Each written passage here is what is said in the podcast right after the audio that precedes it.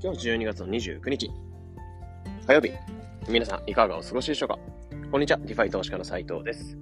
このチャンネルでは、聞くだけでわかる仮想通貨でのコンセプトに、普段ニュースだったりとか考え方っていうのを発信しています。で、今回はタイトルにあったように、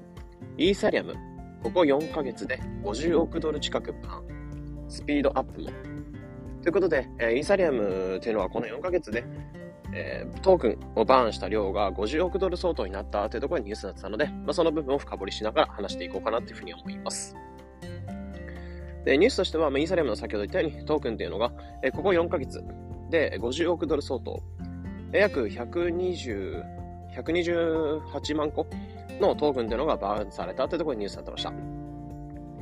で、さらにこのバーンされた量が、まあ、50億ドル相当となった形なんですけど、そのスピードっていうのも、まあ、ここ1ヶ月ぐらいでアップしてるってところが分かってて、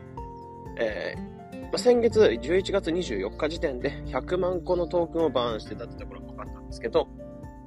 でそこを100万個を超えたあたりから、えー、今回128万個に至るまで、31.57%、約3割ぐらいのスピードがアップしてるってところも分かった形になってます。なので、つまりここ1ヶ月でバーンってのは加速して、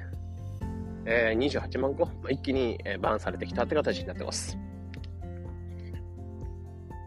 で、これはどういったところが理由としてあるかっていうと、まあ、ガス代っていうのが低くなったことが影響してるんじゃないかなってところは個人的には思ってます。というのも、以前ニュースで、えー、なってたんですけど、まあ、ここ1ヶ月でイーサリアムのガス代っていうのが60%ほど安くなっているってことが、えー、発表されてたんですけど、なので、そのガス代が単純に安いってところで、まあ、イーサリアム使おうっていう人が増えて、それで結果的に、え、使う人が増えたので、え、バンされる量も増えてきた。という形になってるんじゃないかなというところも予想されます。イーサリアムのこのバーンっていうのに関しては、4ヶ月前にイーサリアムが EIP1559 っていうアップデートをしてるんですよね。で、これは高騰するガス代っていうのを調節していく。まあ、このままバーンとか導入しなかったらどんどん高くなっていっちゃうよねっていうところになってたので、えー、ガス代っていうのを調節するためにイーサリアムをの量を調節するバーンのシステムっていうのを導入したってなってます。まあ、これもあって、今年イーサリアムっていうのはよく使われてたって形になってて、価値が450%、約4.5倍ぐらいに成長したっていうところの年になってます。なので、えー、イーサリアムのバーンの量が増えて、で、スピードも加速しているよってところが分かったニュースでした。で、その内訳、えー、どれぐらいのバーンの量をがされてたところを内訳として発表されてたので、その部分をここから話していきます。で結論として1位っていうのは OpenSea が一番、え、トークンの量がバーンされてたって形で、まあ、一番 OpenSea 上でイーサリアムが使われてたって形になってます。で1、2っていうのがオープンシー。で、1位っていうのが新しく、え、そのバーンのシステムを導入したようなイーサリアムネット。っていうので OpenSea でバーンされていて、2っていうのは、え、そのバーンのシステムが導入される前というか、まあ、既存の従来のイーサリアムのネットに接続して OpenSea を使った人。で、そこが2位ってなります。で、3位っていうのはユニスワップの V2。これは分散型取引所 DEX の一つの DeFi のプロジェクトではあるんですけど、そのユニスワップの V2。で、4位っていうのは USDT、ステーブルコインですね。で、そこでトークンがよくバーンされてた。で、5位っていうのがユニスワップの V3 になってます。で、ユニスワップ V ついたのは以前のユニスワップのやつ。で、新しくアップグレードされたのがユニスワップ V3 になってます。なので、1、2、3、4、5位だと、オープン シーの、まあ、新型、オープン シーの旧型、ユニスワップ V2、USDT、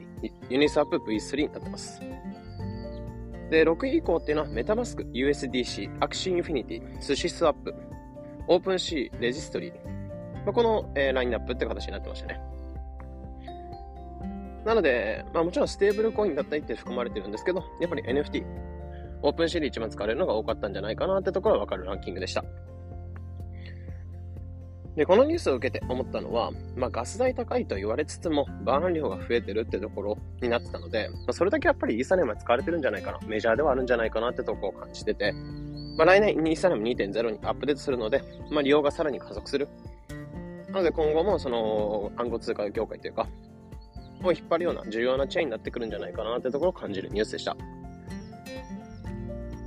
というところで今回はイーサリアムのバーン量とスピードっていうのをアップしてるよってところでニュースを解説しました。このような形でこのチャンネルでは仮想通貨についてできるだけ分かりやすくお伝えしています。今情報収集やトレードにお役立てください。え、また無料で仮想通貨ニュースでの LINE の方に配信もしています。え、ニュース読む習慣をつけていきたいとか、まあ、今起きる仮想通貨トレンドをつかみたい、仮想通貨の勉強したい、そういった方は概要欄のリンクの方からサービスに登録できるリンクっていうのを載せていただきますので、えー、そちらは今最大4500円プレゼントってもしてますので、まあ、プレゼントをもらいつつ、トレンドをつかむ一つの手段としていただければなというふうに思います。というところで、まあ、今日は11月、10あ、ごめんなさい、12月の29日、まあ、年末っていうところで、まあ、今日はこれが最後の放送に、まあ、今年最後の放送にしようかなというふうに思ってます。まあ、12月30、31、1、2、まあ、3日ぐらいまでは、まあ、ちょっと正月休みって形でゆっくりしようかなというふうに思うので、えー、まあ、今年1年、まあ、聞いてくださった方、ありがとうございます。まあ、来年も、また引き続き、えー、有益な発信という形で、まあ、仮想通貨っていうのをより分かりやすく発信していこうかなというふうに思いますので、またちょっと正月で、まあ、力を高めて、来年からまた、えー、新たに発信していければなっていうふうに思います。なので今年1年、まあ、いろいろありましたけども、まあ、皆さん、このどんな1、2年だったでしょうかね。まあ、僕はちょっとやっぱり仮想通貨っていうのをどっぷり使って、まあ、かなり学んできた、えー、投資ではあったんですけど、まあ、来年はもっとちょっと落ち着いて、まあ、結構いろいろ吸収はできたので、えー、来年はまたもっと落ち着いて、まあ、トレンドというか、未来もちょっとゆっくりとじっくりと考えながら、えー、自分でも投資とか進めていこうかなってところを考えてます。